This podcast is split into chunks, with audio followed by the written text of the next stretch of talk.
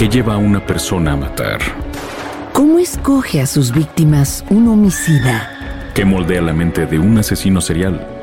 Cada semana nos adentramos en la mente, métodos y locura de los asesinos seriales más notorios alrededor del mundo. Acompáñanos a los lugares de los hechos, a la historia, a la vida de estos criminales. Asesinos seriales. Una producción de Parcast y Spotify.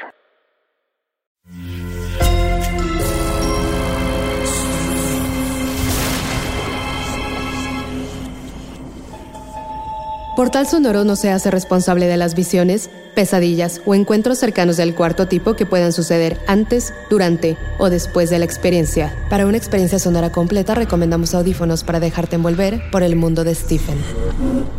Escucha bajo tu propio riesgo. Stephen, ah, ¿puedo preguntarte ¿Cuánto hay de ti en tus personajes? Stephen observa al entrevistador con su traje de tres piezas y su corbata a juego con el pañuelo en el bolsillo. Quisiera beber un trago en ese instante. Maldita la hora en la que aceptaste esta mierda de entrevista en televisión, idiota. Suda. Siente que la camisa se le pega al cuerpo y piensa que eso lo notarán todos los que están enganchados a la televisión pública, que por suerte son pocos, y sonríe al pensar en ello. A algunas personas les cuesta trabajo separar al autor de su obra. Yo no soy un monstruo, mis personajes sí. Yo soy un tipo con suerte, al que le pagan por escribir historias, algunas con más éxito que otras, sinceramente. Sí, sí, sí, vaya, pero ¿de dónde salen esas historias? ¿Cómo llegas a ellas? A todos nos atrae lo siniestro, la locura, el lado perverso y oscuro de la vida. ¿Quién no se ha subido a una azotea y ha pensado por un instante en tirarse? ¿O, quién no ha tomado un arma e instintivamente se la ha puesto en la cabeza? Bueno, yo, yo no. Pues quizá tu vida esté llena de rosas sin espinas, pero estoy seguro que entre tu público hay varios que lo han hecho. Y está bien, la locura es parte de nuestras existencias, está ahí. Es una delgada línea en la que caminamos y quizá por alguna u otra circunstancia, un día pues caemos en ella. Pasa todo el tiempo. La gente va al psicólogo a hablar de sus miedos. Yo, en cambio, escribo sobre ellos y los que me leen tal vez encuentran un poco de alivio al reconocerse en esas páginas, al enfrentarse a sus miedos más inconfesables. Y eso es todo. Pero ¿de dónde te salen las historias? Dile que yo te las dicto, que tú solo eres una fachada, maldito egoísta. Eh, ¿Te puedo contar una anécdota? Por favor, nos encantaría. Stephen se soba las manos, agacha la cabeza recordando, buscando por dónde empezar. Respira profundo, mira directamente a la cámara, como en los programas de la dimensión desconocida que veía cuando era niño. Iba caminando por la plaza. Justo en el centro había un hombre andrajoso, sucio, de esos con carteles que anuncian el fin del mundo con citas bíblicas y la típica frase de el fin está cerca. Al verme, se acercó corriendo, decidido. Me di cuenta y me detuve, pensando si debía alejarme o llamar a la policía. El tipo se paró enfrente de mí, apestaba alcohol barato y a no haberse dado un baño en siglos. Necesito un abogado, mi esposa me embrujó. Para eso no hace falta un abogado, sino otra cosa, amigo. Tú sabes de lo que hablo. Eh, yo también soy escritor y tenía una esposa como tú, pero yo llegué a odiar a mi mujer. Es curioso ese proceso en el que pasas de amar las peculiaridades de un carácter a que se conviertan en algo insoportable, ¿no? Tú sabes de lo que hablo. A pesar de su figura esbelta y sus vestidos de flores, bebía como un maldito camionero y tenía ideas sucias en la cabeza. No rezaba, no arreglaba la casa ni cocinaba. Lo único que quería era una copa y luego otra y después otra botella. Entonces, cuando había bebido lo suficiente, se acercaba a mí y abría las piernas e interrumpía mi trabajo con sus obscenidades. Me hacía sentir sucio, hacía sentir incómodo, como un sacerdote en un prostíbulo. Con el tiempo pensé en matarla de mil maneras. Cuando acercaba su boca a mis labios, su aliento era de la leche agria. Eh, lo siento, señor, pero yo no puedo ayudarlo. Debo irme. Escúchame, Stephen. Tú sabes de lo que hablo. Eh, quizá, quizá pienses que estoy loco, pero, pero no soy un idiota. Stephen quiere huir. Alejarse del hombre de los dientes podridos y la mirada turbia que lo toma del brazo con fuerza. En esa época yo ya había perdido la máscara de hombre respetable que tú te pones para salir a la calle y sabes de lo que hablo.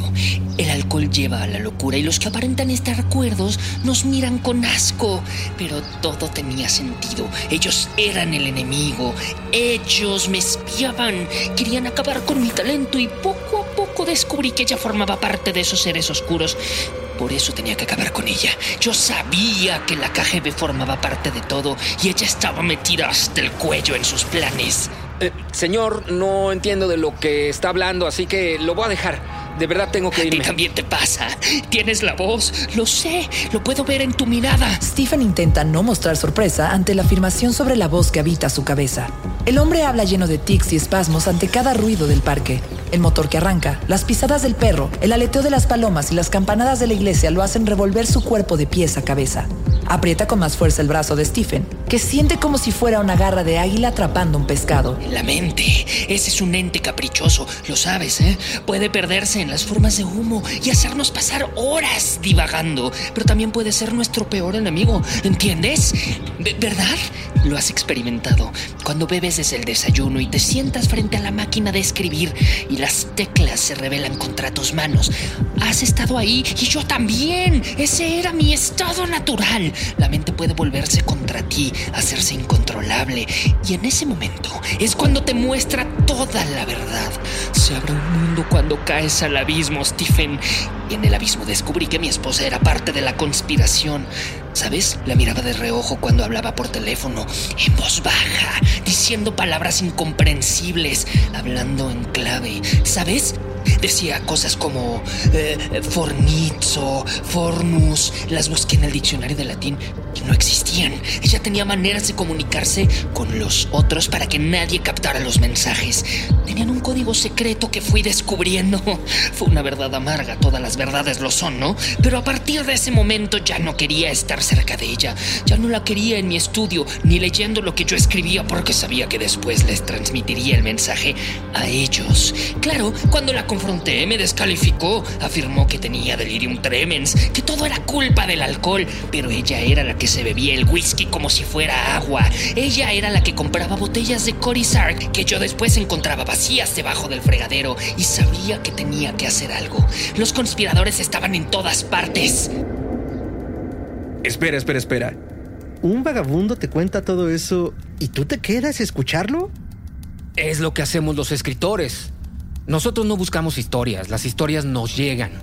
Y en este caso, había algo fascinante en lo que contaba el hombre con el cartel de Apocalipsis 22.4. Por alguna extraña razón, yo quería saber y por eso me quedé. La conspiración abarca todo. La comida, los rayos catódicos del televisor, las ondas de radio. Nos estaban infectando y mi esposa era parte de ese plan. Pero ahora yo, yo lo sabía. Ella decía que era mi forma de beber, que por eso ya no escribía.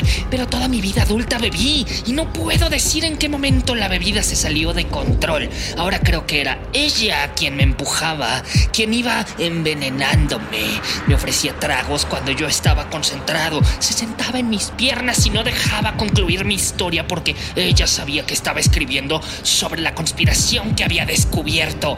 Al final estaba completamente borracho y tú sabes lo que se puede esperar. Alguien así. La maté, la golpeé con la máquina de escribir, que era lo único que tenía a mano. ¿Sabes? Sentí las gotas de sangre caliente manchar mi rostro. Sentí como la furia por fin tenía sentido a liberarse. Stephen, debes entenderme, tenía que acabar con ellos. Eh, señor, lo entiendo, pero de- debo irme. Intenta separarse, pero la mano que aprieta su brazo derecho es una garra negra con las uñas podridas. No puede escapar. A pesar de estar en una plaza rodeado de gente, Stephen se siente completamente solo y abandonado a su suerte. Debo explicártelo, porque tú podrías alertar al mundo. Podrías decirles qué es lo que está pasando, hablarles de la conspiración. A, a ti, a ti te van a creer, no como a mí que me calificaron como demente. Claro, utilizan términos para definir la demencia que siempre, siempre sugieren superstición, manías, anormalidad, lunático, locura, pero yo estoy cuerdo, tan cuerdo como el hombre que se levanta todos los días y va a la fábrica de misiles que luego arrasan con poblados enteros al otro lado del mundo, tan cuerdo como el hombre que se anuda la corbata y se enfunda un saco y aparece maquillado en televisión. Tan cuerdo como el que pasa el día entero contando dinero ajeno. Estoy cuerdo, estoy cuerdo. ¿De verdad asesinó a su esposa? Por supuesto. Era necesario, por el bien de todos. Vi sus ojos asustados convertirse en canicas sin vida. Su cuerpo cayó junto al escritorio como un viejo saco de papas. Las teclas de mi máquina salieron despedidas llenas de cuero cabelludo y restos de piel. ¿Y qué hizo con el cuerpo? Lo enterré, lo tiré al viejo pozo seco que había en mi propiedad y lo llené de rocas. Tenía un saco de cemento y lo vacié junto con todas las piedras. Asesinar implica trabajo, Stephen, implica esfuerzo. No es como en las películas o en tus historias. Tienes que cavar, arrastrar, tienes que trabajar. La gente piensa que matar es fácil, pero no es así. Eché agua y esperé a que la mezcla de cemento se solidificara. Aunque no la veía, sabía que ella estaba ahí, juzgándome desde el fondo. Estaba empapado en sudor y supuse que todo había terminado, pero estaba equivocado, Stephen. Verás, la locura debe iniciar en algún punto e ir hacia otro lado, pero en mi caso apenas estaba empezando. Ella apareció, Stephen. Sabes bien de lo que me habló. Apareció primero como un murmullo en las paredes, luego fue materializándose. Cambiaba palabras en mis textos, desaparecía las hojas, revolvía mis apuntes. Estaba dentro de mi casa, no en mi cabeza, aunque al principio no la podía ver, sabía que estaba allí. Una noche Descubrí sus huellas húmedas junto al sofá donde me había quedado dormido. Después de su muerte me puse a hacer ejercicio desde temprano. Levantaba el vaso, lo vaciaba, lo rellenaba, lo volvía a levantar, después una botella, todo en sonor desde el desayuno. ¿Sabes de lo que hablo? Por las tardes ya no podía hacer muchas cosas, entonces me tiraba en el sofá y cuando iba arrastrándome hasta la cama, descubrí sus huellas. Apestaban a moho y a podrido, agua estancada del pozo seco. Ahí estaban las diminutas huellas de sus pies de bailarina empantanada. Había vigilando mi sueño. Los muertos no descansan, Stephen. Los muertos están en todas partes. Y tú sabes de lo que hablo. Y desde ese lugar seguían conspirando contra mí. Podía sentirlo en las calles. A veces los descubría mirándome en el supermercado. Los veía acechando por la ventana de mi casa. Los sorprendía husmeando en mi basura. Querían información. Querían controlarme. De pronto comencé a descifrar los mensajes ocultos en la tele. Sí, Ahí estaban también. Ellos, ellos la controlan. Por eso la desconecté. Luego el radio y tapé todos los contactos. Mm, el hombre decía que los medios eran una conspiración de la KGB. Sí, algo así. Y, y dijo más. Entonces empecé a sentirlo. No solo era el frío cuando ella estaba cerca, había una peste en las paredes, animal muerto, como si del viejo pozo ella se hubiera mudado a las paredes de madera apolillada. Pero había además un rumor, un rumor que parecía un motor y no podía callarlo. Cuando yo no podía escribir apareció, habló conmigo y los muertos saben todo, Stephen. ¿Sabes de lo que hablo? Me acusó. El asesinato es pecado. El asesinato es condenación. Ya nadie podrá salvarte. Supongo que se refería al hecho de que realizar un acto implica cosas muy diferentes a cuando solo piensas en él, ¿no? ¡Exacto! Tú sabes de lo que hablo. Por eso aparecía, porque el trabajo no está terminado. La conspiración sigue en pie para dominarlo todo. Es el apocalipsis. Es el apocalipsis. Es el apocalipsis. El vagabundo sale corriendo con su cartel en las manos, llevándolo en lo alto, gritando esa frase una y otra Es el vez. apocalipsis. Y después, ¿qué pasó con el vagabundo, Stephen? ¿Lo volviste a ver? ¿Viste algo de su historia? Lo bueno de las historias reales es que solo necesitas decir esto pasó. Normalmente en la vida nadie sabe por qué pasan las cosas de una manera o de otra. Simplemente suceden y eso no importa. La vida cambia todo el tiempo. Respecto al vagabundo, después encontré una nota en el periódico. Al parecer se había suicidado en un cuartucho de un hotel. Había roto los focos, destruido el aire acondicionado, la radio, el televisor y había tapado con cinta adhesiva todos los enchufes. La nota decía que encontraron Biblias con todo el apocalipsis subrayado. En fin, la locura está a un paso en cada persona, ¿no? Así es. Vaya historia, Stephen. Esperemos que se convierta en otro de tus exitosos libros. Te agradecemos mucho tu compañía y que hayas compartido con nosotros. Buenas noches a todos en casa. Stephen sale de la estación de televisión. El viento helado del invierno le golpea en el rostro. Se cierra el abrigo y comienza a caminar. Entonces escucha un susurro que le eriza la piel. Necesito un abogado. Mi esposa me embrujó. Tú sabes de lo que hablo. Este episodio está inspirado en el relato corto 1922, escrito en el año 2011, publicado en el libro Todo Oscuro sin Estrellas, hecha película de Netflix en el 2017, estelarizada por Thomas Jane. Además del relato, la balada del proyectil flexible, publicado en The Magazine of Fantasy and Science Fiction en junio de 1984, y en la colección Skeleton Crew en 1985, y en español bajo el título La Expedición en 1987.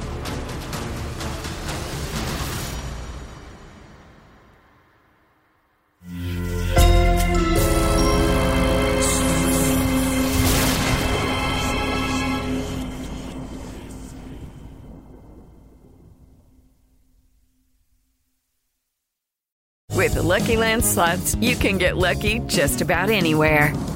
This is your captain speaking. Uh, we've got clear runway and the weather's fine, but we're just going to circle up here a while and uh, get lucky. No, no, nothing like that. It's just these cash prizes add up quick. So I suggest you sit back, keep your tray table upright, and start getting lucky. Play for free at LuckyLandSlots.com. Are you feeling lucky? No purchase necessary. Void where prohibited by law. 18 plus terms and conditions apply. See website for details. ¿Qué lleva a una persona a matar? ¿Cómo escoge a sus víctimas un homicida? ¿Qué moldea la mente de un asesino serial? Cada semana nos adentramos en la mente, métodos y locura de los asesinos seriales más notorios alrededor del mundo. Acompáñanos a los lugares de los hechos, a la historia, a la vida de estos criminales. Asesinos seriales. Una producción de Parcast y Spotify.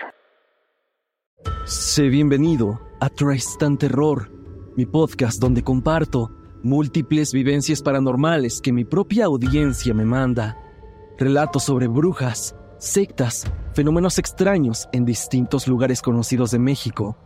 Adéntrate para que conozcas los relatos más aterradores de México. Y así esta noche, te aseguro tendrás dulces pesadillas. Escucha Tristan Terror en cualquier plataforma de podcast.